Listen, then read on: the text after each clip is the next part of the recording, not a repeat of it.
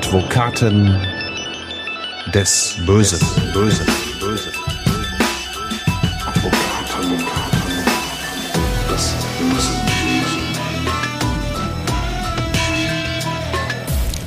Herzlich willkommen zu Advokaten des Bösen, ein True Crime Podcast, in dem Strafverteidiger ihre eigenen wahren Fälle erzählen. Mein Name ist Simone Danisch, ich bin Journalistin, Radiomoderatorin und True Crime Fan und mir gegenüber sitzt heute wieder Burkhard Benneken. Hallo erstmal an dich. Hallo Simone, gerade frisch aus dem Gerichtssaal zurück. Und dann direkt im Podcaststudio, Genau ja. so. Und nicht nur du sitzt mit mir heute in unserer Aktenkammer Schrägstrich Podcaststudio. Wir haben heute mal wieder einen Gast. Wenn ich jetzt den Namen sage, könnte es eventuell bei dem einen oder anderen Geschichtsnerd klingeln. Zu viel wollen wir aber trotzdem nicht vorwegnehmen, deswegen sage ich auch erstmal nur Hallo an Werner Weinhold. Hallo. Und wenn ich gerade von Geschichtsnerds gesprochen habe, dann auch aus dem Grund, dass wir heute so weit in die Vergangenheit reisen bei Advokaten des Bösen wie noch nie. Es geht heute zurück ins Jahr 1975, ins geteilte Deutschland. Burkhard, zuerst mal die Frage an dich.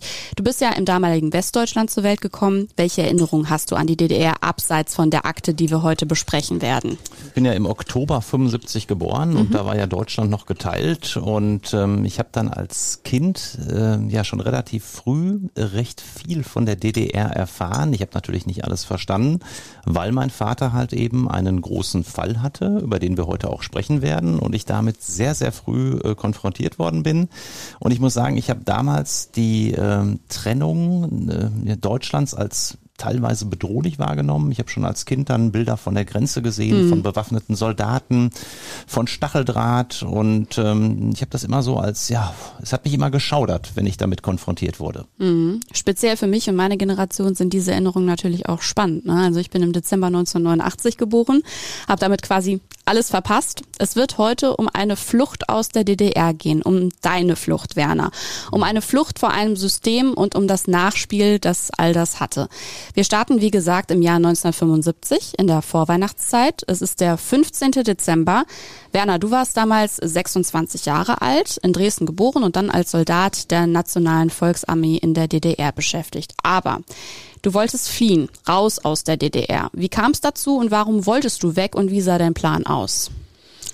Ja, ich hatte also Wache und äh, die Wache war morgens drei Stunden. Also die war eine Stunde länger als sonst.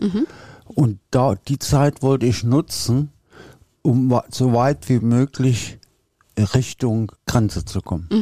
Und warum wolltest du weg? Ja, ich hatte es schon 1968 versucht abzuhauen. Da haben sie mich aber erwischt und dann kam ich zwei Jahre in Haft und das sollte mir nie nochmal passieren. Und der Wunsch zu fliehen ist geblieben. Ja. Ja. an diesem 15. Dezember 1975 warst du als Wache eingeteilt in Spremberg in Brandenburg. Genau. Du wirst gemeldet, weil du nicht auf deinem Posten irgendwann bist und es beginnt eine groß angelegte Suche nach dem Deserteur Weinhold. Alle waren sie dir auf den Fersen, also andere Soldaten der Nationalen Volksarmee, Volkspolizisten und Mitarbeiter des Ministeriums für Staatssicherheit. Was ich weiß, Werner, du bist mit einem gestohlenen Auto, einem Trabant geflohen und du hattest ein Maschinengewehr bei dir, eine Kalaschnikow. Wie sah deine weitere Flucht aus? Also wo hast du zum Beispiel Unterschlupf gesucht? Es war ja unbedingt erforderlich. Ich konnte nicht mit öffentlichen Verkehrsmitteln fahren oder sowas. Und da bin ich äh, von der, unserer Sturmbahn aus sofort äh, die erste Garage, die ich gefunden habe, habe ich aufgebrochen und habe mir den Trabant rausgeholt, da der drin stand. Mit dem bin ich dann erstmal nach Dresden, um meine Zivilsachen zu holen. Denn ich hatte ja immer noch Uniform an. Dann bin ich Richtung Chemnitz, also das früher hieß das ja Karl-Marx-Stadt. Und bei Wüstenbrand hat mich eine Polizeistreife aufgegriffen. Oder wären fast dabei gewesen.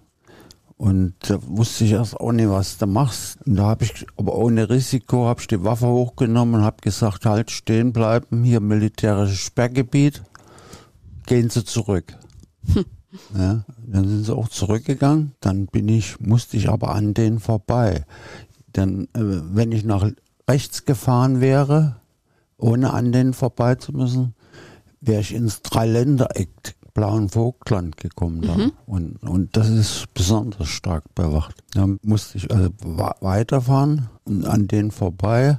Und dann war mir schon klar, dass die dann über Funk andere verständigen und so weiter. Da bin ich da Rallye gefahren bis nach Chemnitz rein.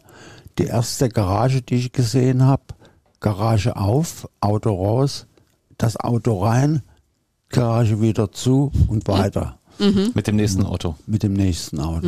Auch ein Trabant? Ja, auch ein Trabant. Viel anderes gab's da ja, glaube ich, auch. nicht. ja, Genau.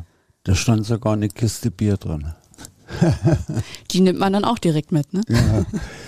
Äh, Ich konnte nur bis Gera fahren, denn äh, dieser, ach, ich weiß nicht mehr, wie der heißt, äh, gab es so eine Kreuz, Autobahnkreuzung, weiß nicht mehr, wie das hieß. An der Kreuzung konnte man nicht vorbeifahren, weil da ein Beobachtungsturm war. Und die hätten dann das alles mitgekriegt. Da bin ich wieder weiter und habe äh, noch in eine Waffel beißen wollen da. War, war an so einem Gartenanlage und Sportplatz. Und an dem Sportplatz waren die Pfeile und die habe ich nie beachtet. Hab eine leichte Delle in den Trabbige, also war ein kleines Loch drin. Konntest natürlich nie weiterfahren. Habe ich alles zusammengepackt und bin ich nach Gera reingelaufen. Werner, eine kurze Zwischenfrage. Wie fühlt man sich da, wenn man jetzt so auf der Flucht ist? Du wusstest ja auch schon, du wirst gesucht. Man hatte dich ja da ertappt und so. Was, was waren das für Gefühle in dir zu dem Zeitpunkt? Hat man Angst? Ähm, zittert man oder wie warst du Nee, da? ich habe das also alles immer ganz gelassen gesehen. Ich habe mir sogar noch eine Bratwurst in Gera gekauft, eine Thüringer. Das war, das war kein Problem. Aber man darf nicht vergessen, du bist natürlich mitten im Winter geflüchtet und es war auch verdammt kalt, ne, als Ja. du dann Unterschlupf gesucht hast. Ja, darauf komme ich nochmal zu, zuletzt, weil es waren ja da Minusgrade. Das war nicht so einfach. Jedenfalls habe ich auch eine Garage aufgebrochen und habe einen Wartburg rausgefahren. Und das kam dann, wo ich dann bei Seifen da unten vorbeigefahren bin, hatten sie ein MG-Nest aufgebaut und äh, kontrolliert, wer vorbeikommt. Und als der aber gesehen hat, da kommt einer mit dem Wartburg, ist ja kein Trabi, hat er mich gleich durchgewunken. Aber da, da hätte ich halt ausgesehen gegen so ein LMG-Nest oder schweres Maschinengewehr hat er das schon. Hätte sie natürlich keine Chance gehabt. Ich durfte weiterfahren und bin dann in Hachas unten in Thüringen war ich zu früh, also es war noch hell. Bin ich wieder zurück, wo ich den Wald gesehen hatte und habe das Auto in den Wald geparkt, abgedeckt mit Reisig und und und und habe mich im Unterholz verkrochen. Dann habe ich gewartet, bis es dunkel war. Dann bin ich wieder los und wieder zum Auto hin. Hat natürlich ganz vorsichtig mich genähert. Denn es hätte er unterdessen gefunden werden können. Und ich wusste noch von dem, also wo ich da unten Richtung Hildburghausen vorbeigefahren bin, dass die Schilder zu sehen waren, halt stehen bleiben, Sperrgebiet, betreten verboten. Dahin wollte ich wieder, weil ich die Grenze da in der Nähe vermutete. Ach so, ne, abgestellt habe ich das bei einer Rinderaufzuchtsanstalt da. Habe das Auto natürlich stehen lassen. Das haben sie aber erst einen Tag später gefunden. Und da waren sie auch wieder beleidigt, dass sie den erst so spät gefunden hatten. Jedenfalls bin ich übers Feld und immer, wenn ein Auto kam, immer lang gemacht. Aber die haben mich trotzdem irgendwie gesehen. Wahrscheinlich, weil es dort berghoch ging.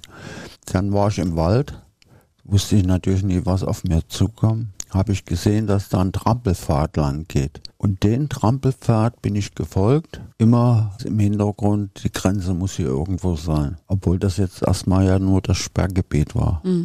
Bin wieder weiter. Dann kam auf einmal ein freies Gelände. Ich dachte, oh, wollte ich schon weitergehen. Da sah ich so einen Beobachtungsturm, aber Kilometer weg. Das wollte ich alles vermeiden und bin wieder zurück. Habe das ganze Gebiet umlaufen, immer durch Wald durch. Und dann kam ich wieder an diese Stelle, wo dieser Trampelpfad da lang ging, über oberhalb eines Flusses oder Bach, weiß nicht, was das war. Naja, dann kam ich in Bockstedt raus, was ich nicht vorher nie wusste, aber war Dorf. Und da hatte ich auf einmal Durst, aber war ja alles eingefroren. Und da war ein Gehöft, da hatten sie Wäsche draußen aufgehangen. Also ich dachte, da muss ja irgendwo hier Wasser sein. Und so war es dann auch. Da habe ich eine Strohmatte an der Seite gestellt. Da war eingewecktes und Sekt und Wein und ach, hatten sie alles so äh, gesammelt. Ne? Im, Im Keller des Hauses oder wo war das? Im Keller war das, wo, wo das Waschhaus war quasi. Und da bist du einfach eingedrungen. Ja, da konntest du so reingehen. Das war alles offen. Dann musste ich mir aber noch was, eine Bleibe suchen. Denn ich merkte auf einmal, dass ich das nicht mehr schaffe. Ich hatte so einen Bauch voll äh, Erdbeeren gegessen und alles. Und da sah ich eine Scheune und bin ich in die Scheune rein. Dann war, ging da so eine Stiege hoch. Und da waren alles voll Spinnweben. Ich dachte, hier war ewig keiner mehr. Und das habe ich mir als sicheres Versteck ausgesucht. Und das war auch ganz gut so, denn das dort haben sie gar nicht kontrolliert. Die hatten dort dann Obacht gegeben, dass der Riegel vorgeschoben war. Ja, nächsten Morgen wäre ich wach, an dem ich da geschlafen habe. Da steht unten ein Sheriff mit Hund. Ich dachte, oh, da bin ich erstmal rein nach der anderen Seite hinten umgelagert. Ja, da war ich dann äh, von Montag bis Dienstag, Mittwoch und Donnerstag. Da fing es aber an zu schneien. In dieser Scheune warst du die ganze Zeit. Ja, ich habe mir sogar noch was zu essen nachgeholt. Musste ja trotzdem immer damit rechnen, dass jemand kommt und mich findet. Ne? Aber trotzdem, jedenfalls, das hat alles ganz gut geklappt. Bloß als dann anfing zu schneien, da wurde mir das so schwierig, weil die sehen ja die Schuhabdrücke im Schnee. Also habe ich mich auf die Achse gemacht nach zwölf und bin wieder zu dem Waldrand, wo ich hergekommen bin, habe einen Signalzaun überwunden, dann über einen alten Friedhof und schließlich kam ich so Richtung Grenze. Ich hörte nur, eine LKW-Kolonne fährt da vorbei, habe ich mich sofort ins Unterholz geschmissen, lande ich neben Armeemotorrad. Ich dachte, was macht denn das Motorrad hier? Was ich nie wusste, das ist Aufklärer von der NVA. Ich habe beobachtet, wie ein äh, LKW-Kolonne mit Tarnlicht den Kolonnenweg entlang fährt. Ja, bin ich zurück und ganz neu angelaufen. Irgendwann kam ich dann vorne raus, da war alles so äh, Holz ausgelegt, dass die Grenzer hören, wenn jemand auf so Äste tritt und die brechen. Da habe ich ein bisschen auseinander gemacht und habe mich da vorne an dem Postenweg hingestellt und hingelegt so. Jedenfalls konnte ich dann so, habe ich abgeschätzt, 200 Meter in die eine Richtung und 200 Meter in die andere Richtung schauen. Da habe ich so zehn Minuten beobachtet, vor mir nichts, alles frei, keiner zu sehen. Ich habe den, den ersten Zaun ungefähr vermutet, so in 100 Metern. Überlegt, was bist du in der Schule? 100 Meter, 12 Sekunden gelaufen. Ja, bin ich aufgesprungen und losgerannt. Hast du was kannst du. Beim Aufspringen steht auf einmal direkt vor mir einer auf und sagt, halt stehen bleiben, Parole. Ey, mir ist das Herz in die Hose gerutscht. Ich sag, das kann doch nicht wahr sein. Er hätte auch bloß sagen brauchen, jetzt lass die Waffe fallen oder was. Hätte ich alles gemacht. Aber ist genau anders gekommen. Du hattest ja in dem Moment die Kalaschnikow in der Hand. Das muss man vielleicht noch sagen. Ja, die hatte ich in der Hand, aber an der Seite so getragen quasi. Da bin ich aus der Versteinerung gerissen worden, als es knallte.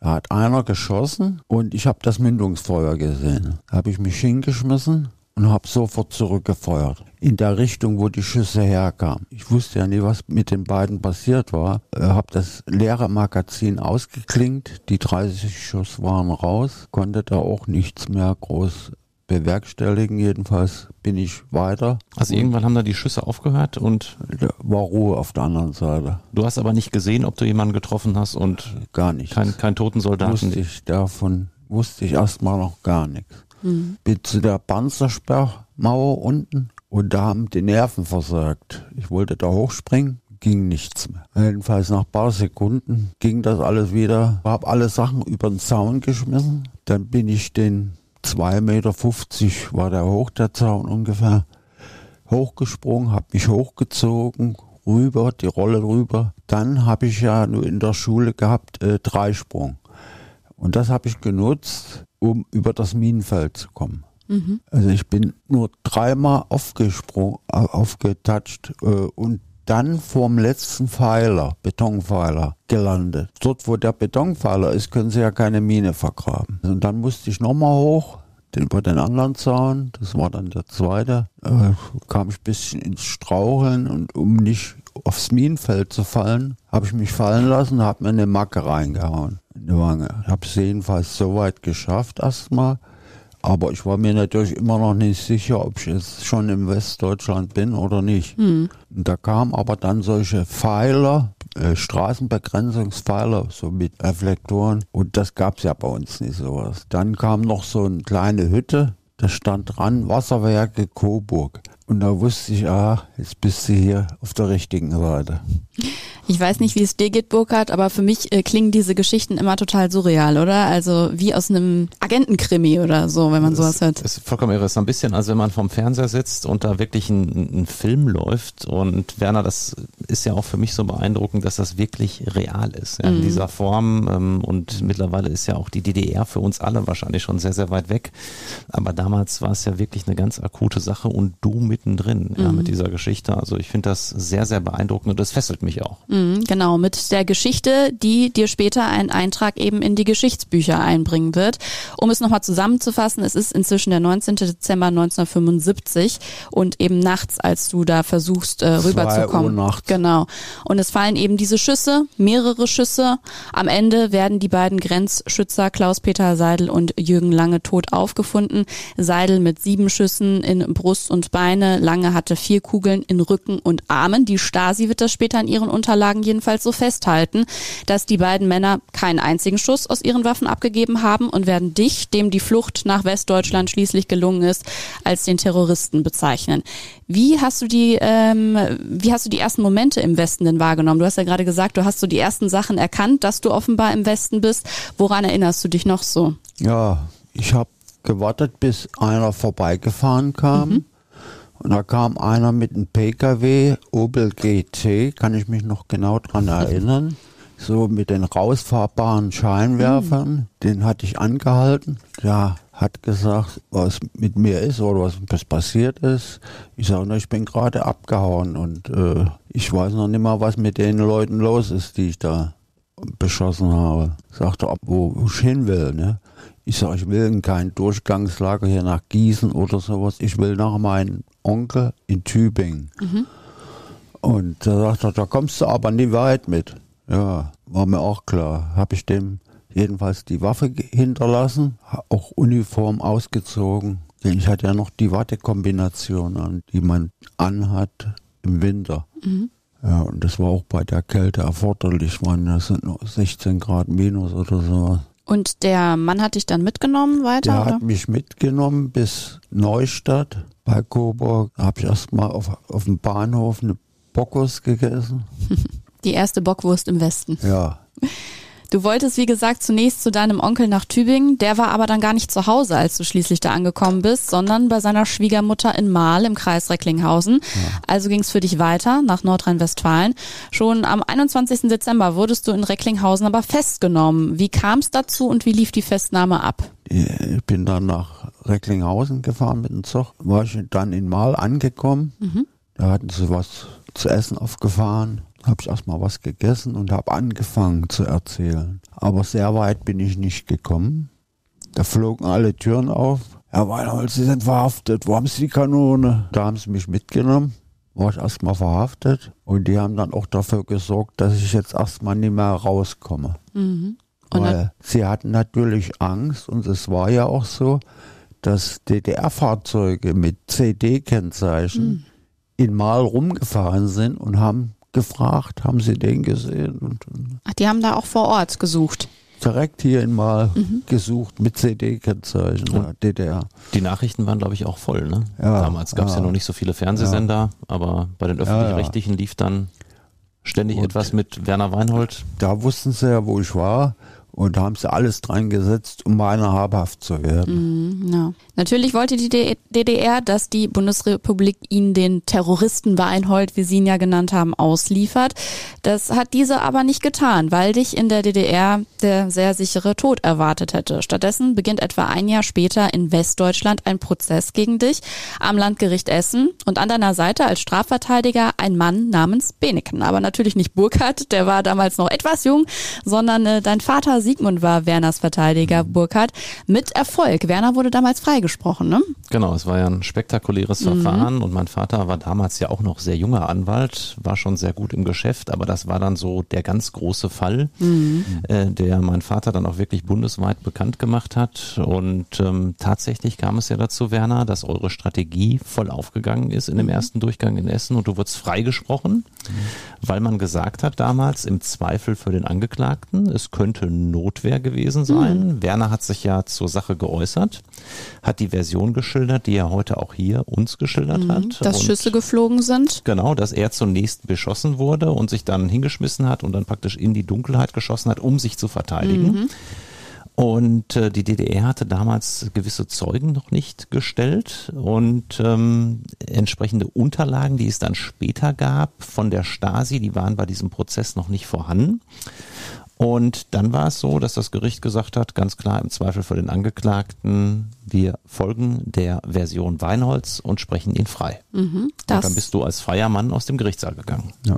Genau, das war dann damals erstmal der Stand. Und auch du und Werner habt euch nach diesem Freispruch kennengelernt, Burkhard. Wie alt warst du da damals? Ich weiß gar nicht mehr ganz genau, wann wir uns das erste Mal gesehen haben, Werner. Aber ich war noch sehr, sehr jung, habe immer im Sandkasten in dem schönen Garten meiner Eltern äh, mhm. gespielt. Und ja, plötzlich stand dann da Werner Weinhold bei uns mhm. im Garten, der uns besuchte, um mit meinem Vater noch gewisse Dinge zu besprechen. Und du hattest natürlich keine Ahnung, wer das ist. Dafür warst du noch ein bisschen klein. Dafür war ich noch sehr klein wobei das damals schon für mich sehr beeindruckend mhm. war. Ich auch noch so ganz dunkle einzelne Bilder als Erinnerung habe, mhm. wie wir uns da damals im Garten gesehen haben. Das mhm. weiß ich schon noch. Und ja, das Verfahren war ja auch noch nicht abgeschlossen. Es gab genau. ja noch Erörterungsbedarf, denn die Staatsanwaltschaft in Essen, die war in äh, Revision gegangen gegen diesen Freispruch. Die hat gesagt, das lassen wir von dem Bundesgerichtshof nochmal überprüfen. Mhm. Wie war das eigentlich für dich, Werner, diese Situation? Du bist jetzt freigesprochen worden, du hattest zwar zwei Personen erschossen, aber in Not Notwehr, wie das Gericht festgestellt hat. Mhm. Wie, wie hast du dich zu diesem Zeitpunkt gefühlt, als du dann auch gehört hast, jetzt ist die Staatsanwaltschaft aber damit nicht einverstanden? Was war das für eine Situation? Ja, ich konnte das ja nicht beeinflussen. Hatte ich gar keine Chance. Das Gericht in Hagen hat ja dann erkannt, dass ich überhaupt keine Notwehrrechte habe. Genau, das muss man vielleicht noch erklären. Mhm. Tatsächlich hatte die Revision der Staatsanwaltschaft zu unserem Leidwesen Erfolg und mhm. das Urteil aus Essen wurde aufgehoben. Und wenn dann der Bundesgerichtshof ein solches Urteil wie hier komplett aufhebt, dann wird noch einmal ganz neu verhandelt. Mhm. Und das hat man dann damals nicht beim Landgericht Essen nochmal gemacht, sondern beim Landgericht in Hagen. Und da ist es dann so gewesen, dass es im Prinzip wieder die gleiche Verteidigungsstrategie gab. Mhm und auch da natürlich versucht wurde, ähm, ein entsprechendes Notwehrrecht durchzusetzen. Zwischenzeitlich hatte aber die Staatssicherheit entsprechende Gutachten in Auftrag gegeben, Untersuchungen vorgenommen. Und ich sage jetzt mal, Simone, und das meine ich jetzt gar nicht aus der Verteidigerbrille, ob das alles so in Ordnung war, was mm. die da mhm. gemacht haben oder ob die da auch gefaked haben. Mm. Das lassen wir jetzt einfach mal so stehen. Jedenfalls war das Ergebnis dieser von der Staatssicherheit in Auftrag gegebenen Untersuchung, dass angeblich ähm, die beiden Grenzsoldaten kein einziges Mal auf Werner Weinhold geschossen hatten. Mm, genau. Ja. Und damit, äh, wenn man dem folgt, ist natürlich klar, wenn es keine Schüsse gab, dann gab es natürlich für Werner Weinhold auch kein Notwehrrecht. Ja, und das Urteil lautete dann im zweiten Durchgang wegen zweifachen Totschlags auf fünf Jahre und mhm. sechs Monate Haft. Genau.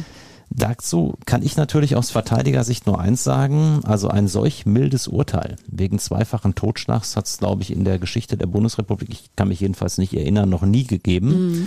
so dass es für mich, das ist aber meine ganz persönliche Meinung, so ein bisschen so gewirkt hat, das ist eine Konzessionsentscheidung, man möchte es irgendwie allen Seiten ein bisschen recht machen und es war ja auch ein Riesenpolitikum im mhm. Raum. Davon kann sich sicherlich auch ein Gericht nicht ganz frei machen. Und deshalb hat man meines Erachtens dann gesagt, ja, Weinhold ist schuldig, damit irgendwo den Interessen der DDR Genüge getan war. Mhm. Aber halt eben dann beim Strafmaß ist man ihm dann doch, wie ich finde, sehr, sehr entgegengekommen. Fünfeinhalb Jahre für einen zweifachen Totschlag. Mhm. Da kann man von der Strafhöhe, wenn es denn ne, bejaht wird und man das Notwehrrecht ablehnt, da kann man nun wirklich nicht meckern. Ja, und man muss eins sagen zur Begründung, hatte der Bundesgerichtshof noch gesagt, dass für einen äh, Soldaten, auch wenn Weinhold kein Grenzsoldat war, sondern NVA-Soldat, dass Genau. da aber doch besondere ja, Rechte gelten im Rahmen dieser Abwägung, was darf man im Rahmen des Notwehrrechts und was darf man nicht. Man nennt das nämlich besonderes Gewaltverhältnis, in dem ein Soldat steht, ja, und wenn man ein solches besonderes Gewaltverhältnis zum Staat hat, wie Werner Weinhold hatte, dann darf man nicht so viel wie Otto Normalbürger. Ja, also wenn wir beide da jetzt gelegen hätten, Simone, und äh, wären in der Situation gewesen, hätten wir wahrscheinlich eher schießen dürfen als Werner. Okay. Das ist jedenfalls das, was der Bundesgerichtshof mitgegeben hatte. Und dadurch war natürlich auch so eine gewisse Vorwirkung für das Gericht in Hagen da. Und dann halt eben im zweiten Durchgang fünf, fünfeinhalb Jahre Gefängnis. Du hast dich wahrscheinlich im Nachgang auch viel mit deinem Vater über den Prozess beziehungsweise die Prozesse unterhalten. Was hat er dir da so erzählt? Wie hast du die Arbeit deines Vaters wahrgenommen? Speziell eben die Arbeit, die die DDR be- berührt hat. Was hast du da so wahrgenommen für dich selbst auch Also- vielleicht, für die Familie? Das war für, für mich als, als Kind wirklich faszinierend, ist es eigentlich bis heute. Mein Vater war dann mit meiner Mutter auch, die dann ihn begleitet hat, die das auch sehr spannend fand, noch an der damaligen innerdeutschen Grenze, nämlich direkt am Tatort, aber natürlich auf der westlichen Seite. Da gab es einen Ortstermin, bei dem du, Werner, glaube ich, auch dabei warst. Ne? Man hat sich dort das alles vor Ort angeschaut mit dem Gericht. Und ähm, ich erinnere noch immer die, die Worte meiner Mutter, die dann wirklich so sagte, mir lief's eiskalt den Rücken runter, als ich da diese Grenzposten sah, die Mauer sah und äh, diese, diese Kälte, die das Ganze transportierte. Und natürlich hat man dann auch von Seiten der DDR diesen Ortstermin von der anderen Seite beobachtet und das Ganze dann auch in Anwesenheit von, ich weiß gar nicht wie viel Journalisten. Damals war es noch nicht ganz so schlimm mit der medialen Geschichte wie heute, aber da waren unglaublich viele Leute bei dem Ortstermin dabei und natürlich hat ganz Deutschland, ganz Europa im Prinzip über diesen Fall gesprochen, weil er so einmalig war. Und das hat mich als Kind schon sehr bewegt. Da bin ich sehr früh damit äh, in Berührung gekommen und mein Vater hatte mir dann auch schon sehr frühzeitig gesagt, als ich dann mal fragte, so können wir denn auch mal in die DDR fahren, hat er gesagt, also davon würde er dringend abraten.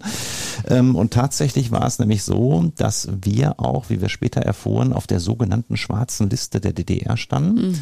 Allein deshalb, weil mein Vater der Verteidiger Weinholz war. Also auch das eine wahnsinnig irre Geschichte eigentlich. Mhm. Erklär mal kurz, was bedeutet die schwarze Liste?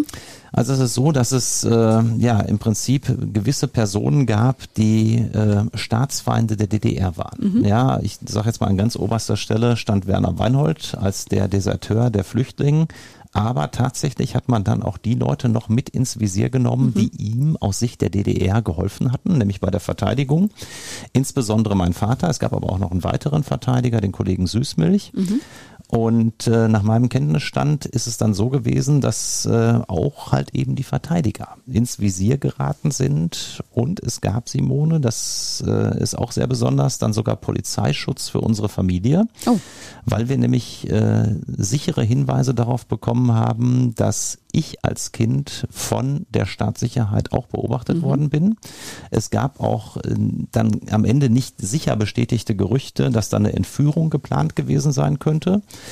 Und dann hatte ich schon im frühen Alter Polizeischutz. Es gab enge Absprachen zwischen meiner Familie und meiner damaligen Grundschullehrerin dann später auch, dass sie zum Beispiel mich als äh, ja damals sieben, achtjährigen halt eben nicht einfach an irgendjemanden herausgeben durfte nach Unterrichtsschluss und auch immer mit mir persönlich dann entsprechend zu der Person ging, die mich an der Schule abholte, weil einfach befürchtet worden war, dass ich entführt werden konnte als der Sohn des Verteidigers. Und ähm, wie dann auch spätere Erlebnisse Werners zeigen, die wir aus den Stasi-Akten äh, bekommen haben, war diese Sorge sicherlich nicht unbegründet. Wie hast du das wahrgenommen? Du hast ja gesagt, du warst noch sehr jung. Hast du denn diese Brücke geschlagen, dass das alles was mit dem Werner Weinhold zu tun hat, den du im Garten deines Papas gesehen hast? Also es war, es war schon natürlich für mich der Connex da. Ich wusste ja, wer Werner ist mhm. und je älter ich wurde, desto mehr habe ich das auch Klar. verstanden. Ich habe sehr, sehr viel dann über den Fall gelesen, unglaublich viel mit meinem Vater darüber diskutiert. Und ähm, obwohl es auf der einen Seite diesen ganz klar bedrohlichen Aspekt für mich hatte, ja, mhm. und als Kind nimmt man das ja, glaube ich, noch bedrohlicher wahr, ähm, war es trotzdem auch auf der anderen Seite faszinierend. Ja, mhm. oft ist es ja auch so, dass das einem schon irgendwo Angstmachende einen auch auf der anderen Seite wieder anzieht und ich habe damals das so spannend gefunden, wie die Verteidigung gelaufen ist, dass es da erst einen Freispruch gab, dass es dann aber auch eine andere Auffassung gab, dass es möglicherweise von einem Staat manipulierte Beweise gab. Mhm. Das hat mich so fasziniert, dass ich damals schon wild entschlossen war, später auch Strafverteidiger mhm. zu werden. Und deshalb kann ich auch wirklich sagen, Werner, dein Fall, deine Verteidigung hat mich dazu ganz, ganz früh bewogen, das zu machen, was ich heute tue, nämlich jeden Tag Menschen zu verteidigen. Das ist doch spannend, das zu hören. Ja, und wir haben es auch gehört, das neue Urteil im Oktober 1978 lautete dann fünf Jahre und sechs Monate Haft. Nach zwei Dritteln der Strafe kommst du 1982 vorzeitig frei. Wie ist es dir hinter Gittern ergangen? Äh, kannten die anderen Häftlinge deine Geschichte, wenn du ja offenbar überall auf den Zeitungen und in den Nachrichten zu sehen warst? Ja, die kannten die Geschichte schon. Und äh, da gab es auch viele, die sich da 100.000 äh, Ostmark verdienen wollten, mhm. um mich ans Messer zu liefern. Mhm. Mhm. Kannst du das vielleicht nochmal erzählen? Da wurden ja, wurde ja eine ja. Belohnung auch ausgesetzt. Ja, ne? 100.000 äh, Ostmark wurden Belohnung ausgesetzt. Da haben wir noch gescherzt, lass die in Kartoffeln auszahlen. Also quasi ja. ein Kopfgeld, oder? Ja, Kopfgeld. Mhm. Nee, die Stasi hat mich auf Schritt und Tritt hier in Westdeutschland verfolgt. Mhm. Auch als du dann aus dem Gefängnis raus warst? Auch als ich dann raus war. Mhm. Die hatten es dann auch ein paar Mal versucht, mich zu töten oder mhm. zu entführen. Da gab es zum Beispiel, als wir in Österreich waren im Urlaub, da sagte der eine etwas nach Stasi-Akte, da sitzt ein Kind hinten drin. Und da hat die DDR-Führung die zurückgepfiffen. Mhm. Ja, das sollten sie nicht machen. Die hätten immer gute Beziehungen mit Österreich, also nicht da umbringen. Mhm. Dein Sohn saß auf der Rückbank, ne? Also, ja, man wollte mich dort direkt vor Ort in Österreich in Nähe der Pension oder im Auto erschießen. Mhm. Und äh, weißt du, wie sonst noch die weiteren Pläne aussahen? Da stand ja auch ja. irgendwas, glaube ich, in den Akten, die hinterher äh, von der Stasi gefunden wurde mit Bahngleisen und man wollte Bahndamm. es. Genau. Also es gab zahlreiche Pläne und Simone, das kann ich auch sagen, Werner und ich waren noch mal an der Stelle, weil ich mhm. die auch gut kenne, ähm, an diesem Bahndamm, mhm. wo man ja einen Suizid vortäuschen wollte ja. und man wollte dann praktisch von der Brücke Werner Weinhold in diese Hochspannungsleitung fallen lassen Wahnsinn. und es sollte so aussehen, als wenn er sich selbst umgebracht genau. hätte. Mhm. Und ähm, ja, wenn ihr, liebe Hörer, das, das mal sehen wollt, wie das da an der Stelle aussieht, das könnt ihr auf unserem Instagram-Account mhm. bei Advokaten des Bösen, weil ich mit dem Werner an der Stelle war und wir das für euch so ein bisschen dokumentiert habt. Wenn ihr das mal verfolgen wollt, schaut gerne auf unserem Instagram-Account oder jetzt auch neu bei mir auf TikTok unter Burkhard Benecken. Auch da veröffentlichen wir das, um euch das Ganze auch nochmal so ein bisschen zu illustrieren. Also auch das, Simone, hat mich wahnsinnig beeindruckt. Mhm. Die Stelle jetzt nochmal mit Werner zu, zu betreten, dort Glaube zu sein, äh, wo man ihn wirklich von Staatsseite vernichten wollte. Ja, mhm. nur weil er in den Westen geflohen war. Ähm, also schon eine harte, eine harte Nummer. Mhm, also dazu kam es aber nicht. Wie wir ja wissen, die Rachepläne wurden nicht vollendet. Aber wie geht man mit dieser Situation um? Lebt man da nicht ständig in Angst? Klar, oder? Ja, ich hatte ja zeitweise einen Decknamen. Mhm. Lief da unter Matthias Wolter. Unter dem Decknamen durfte ich nicht heiraten und nicht vor Gericht aussagen. Mhm. Ansonsten konnte ich den voll nutzen und das habe ich dann auch gemacht. Mhm. Wie hast du dich so gefühlt all die Jahre? Du wusstest ja, da möchte man dir nach dem Leben trachten. Du hast es teilweise selbst gemerkt. Du wirst verfolgt, du wirst vielleicht entführt. Wie, wie fühlt man sich, Werner? Ja, man muss damit leben. Äh, es ist wirklich so. Anders geht's ja nicht. Jetzt könnte man denken, die Strafe wurde abgesessen, die Rachepläne der DDR nicht umgesetzt, später ist dann die Mauer gefallen, Deutschland feiert die Wiedervereinigung, also ist auch die Geschichte von Werner Weinhold auserzählt. So ist es aber nicht. Burkhard, eure Wege kreuzen sich Jahre später wieder und zwar Anfang Januar 2005. Erzähl uns mal, wie es dazu kam und wie du damals reagiert hast. Genau, jetzt zu dem Zeitpunkt bin ich mittlerweile schon junger Strafverteidiger, mhm. gerade so ein Jahr dabei und ich werde es nie vergessen, da kommt ein ein Anruf hier in der Kanzlei. Die Assistentin sagt mir, da ist das Amtsgericht im Mahl in der Leitung und ein Herr Weinhold ist festgenommen worden. Mhm. Und dann habe ich nochmal nachgefragt, wer? Ja, Weinhold. Werner Weinhold? Ja, genau, ein Werner Weinhold. Und das war so ein Moment, ähm, der hat mich wirklich schon äh, ja fast sprachlos gemacht. Mhm. So, ähm, dachte ich, gibt's doch gar nicht. Der Werner Weinhold, den du von früher kennst, den dein Vater verteidigt hat, wo du als Kind so viel mitbekommen hast, der ist gerade festgenommen worden und der möchte jetzt, dass du kommst, weil nämlich mein Vater zu dem Zeitpunkt gerade im Spanienurlaub war. Mhm. Stand schon auf dem Golfplatz und ich saß hier in der Kanzlei. Ähm, und ja, das war natürlich äh, spektakulär. Ich weiß noch, es lief dann ab wie in Zeitlupe. Ich gehe die vier Stockwerke der Kanzlei runter, spring in mein Auto und fahre die ja circa 800 Meter von unserer Kanzlei bis zum Amtsgericht, aber es kam mir vor wie so eine Zeitreise fast, weil nochmal diese ganzen alten Bilder hochkamen in mir. Die beiden äh, mir gut bekannten Wachtmeister im Amtsgericht im Mahl sagten dann auch schon, Mensch, ne, der Werner Weinhold mal wieder so ungefähr. Und dann sind wir durch den Gerichtssaal gegangen in den Haftkeller unten und dann standen Werners Schuhe vor der Tür, war mhm. auch ein Zettel dran, Weinhold, dann ging diese alte Holztür auf. Und dann sagte Werner zu mir, für mich unvergessen, ohne dass ich ihn irgendwie groß begrüßen konnte, Mensch, Burgi, ich habe richtig Scheiße gebaut. Und ja, Burgi ist ein Spitzname von mir, den ausschließlich Werner für mich verwendet, worauf ich auch stolz bin, Werner.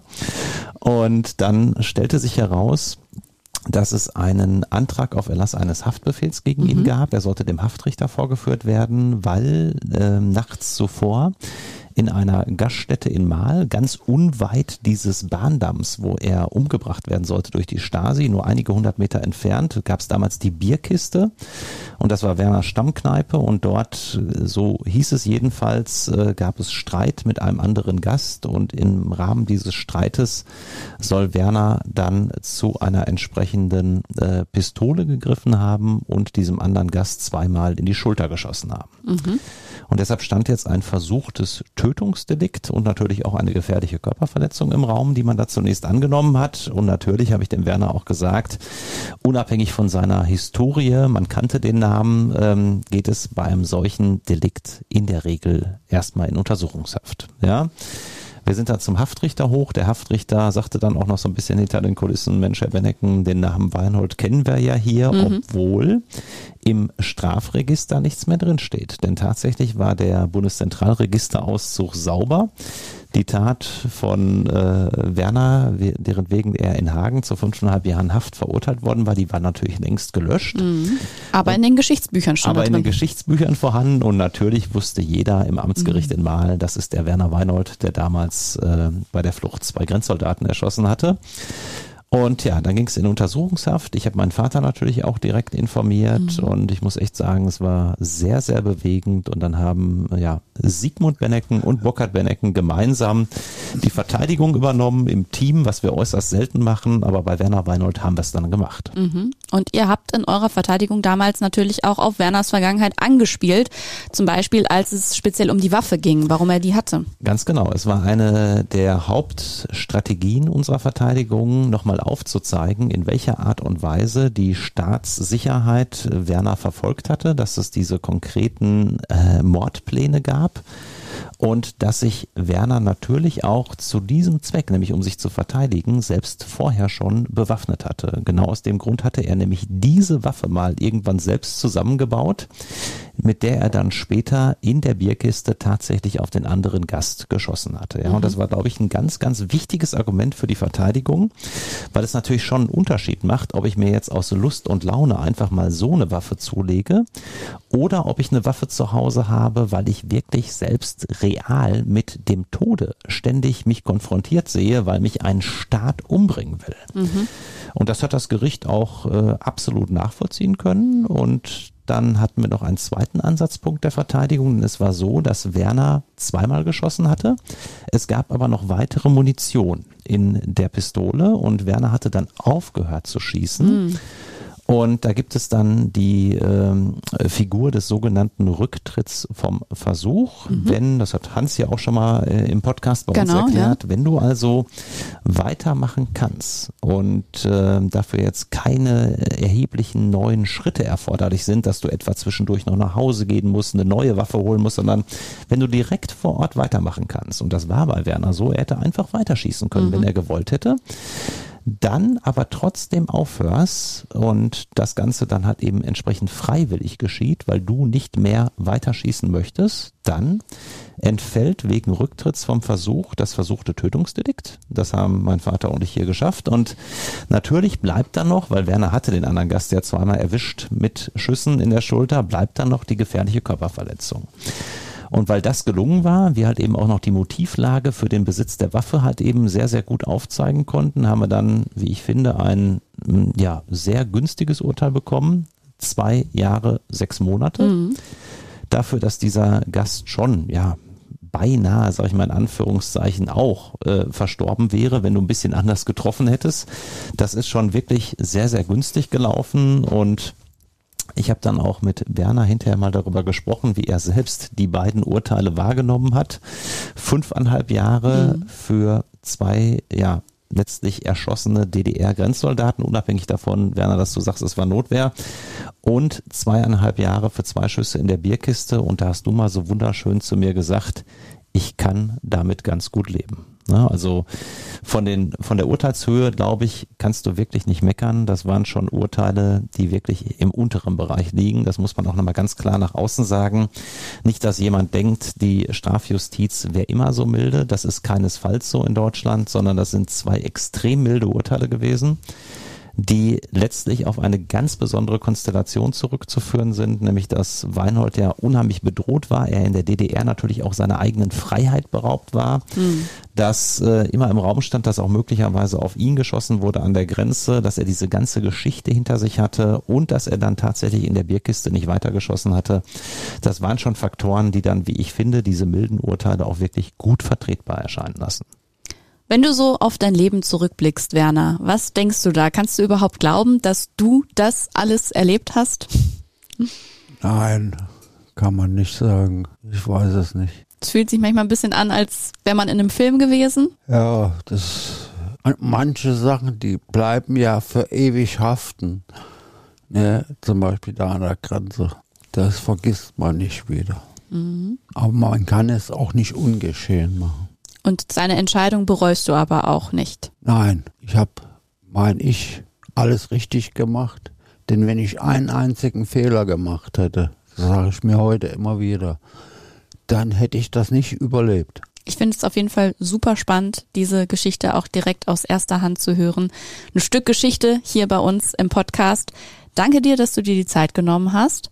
Und bevor wir uns hier an dieser Stelle aber verabschieden, möchte ich noch gerne ganz traditionell dir, Burkhard, auf den Schreibtisch gucken.